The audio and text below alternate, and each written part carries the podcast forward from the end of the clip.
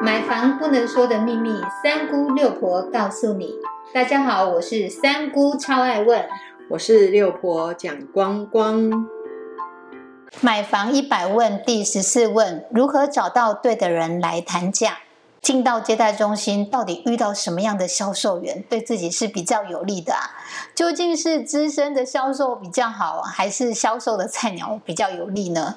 我迫不及待的想要听一听六婆到底会有哪一些爆料了。好，我们就来聊聊看哈。其实，在接待中心，如果你看到那个年纪比较大的，事实上他们阅人无数，所以你今天想要去从他身上多了解一些个案的资料。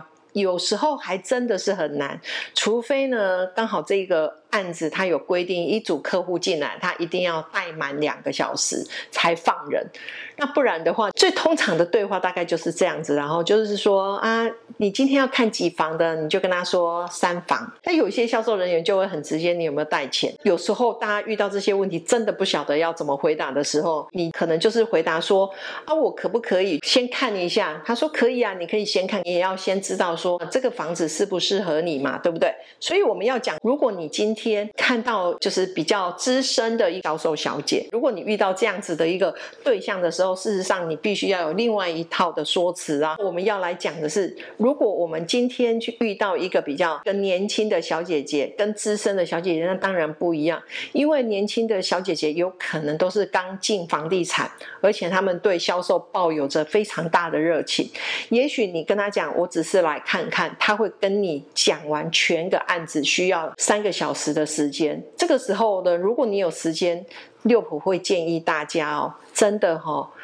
就听听看吧。虽然哦，你没有带钱，他也会很开心的去介绍。他一定会跟你讲，就是说没关系，我们就先来了解一下。如果你喜欢，那我们再来谈其他的。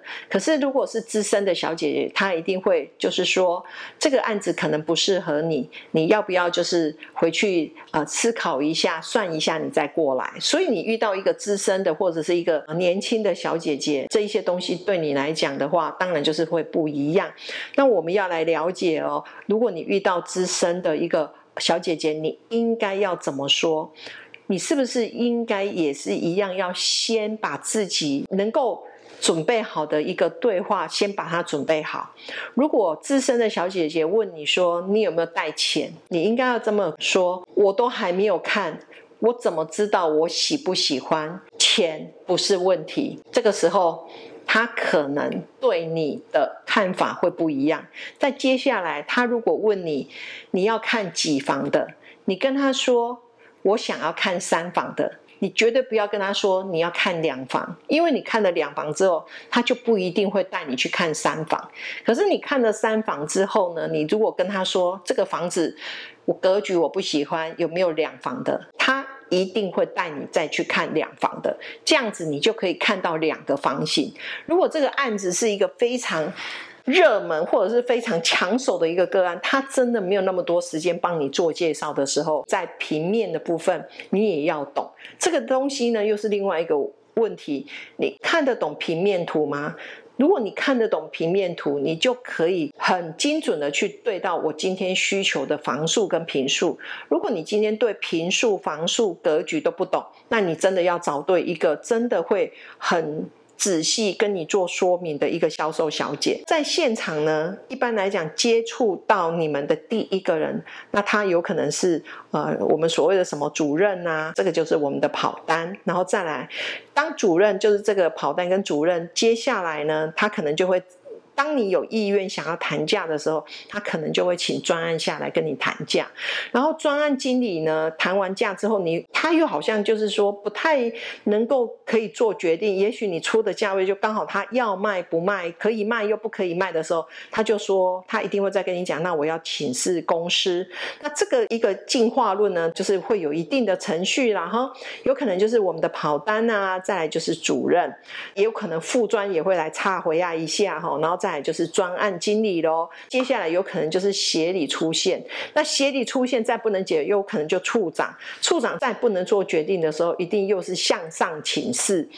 哦，这有可能就跑到老板那边了哈。如果你今天要谈价，其实最好的方式是你今天做足了功课，自己就可以跟我们的跑单姐姐来做一个对话。我相信在接待中心，没有人不想卖房子。那这之间其实有一个小小的 key point，你可以跟对方讲，如果喜欢的话，我今天就签约。那这样子的话，你可能会调出很多的资讯出来。那当然，你真的要签约吗？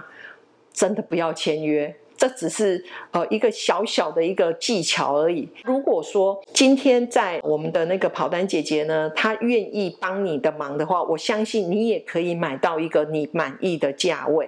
所以呢，还有一件事情，我大概就是要再跟大家提醒：买房子真的找建设公司的老板会比较便宜吗？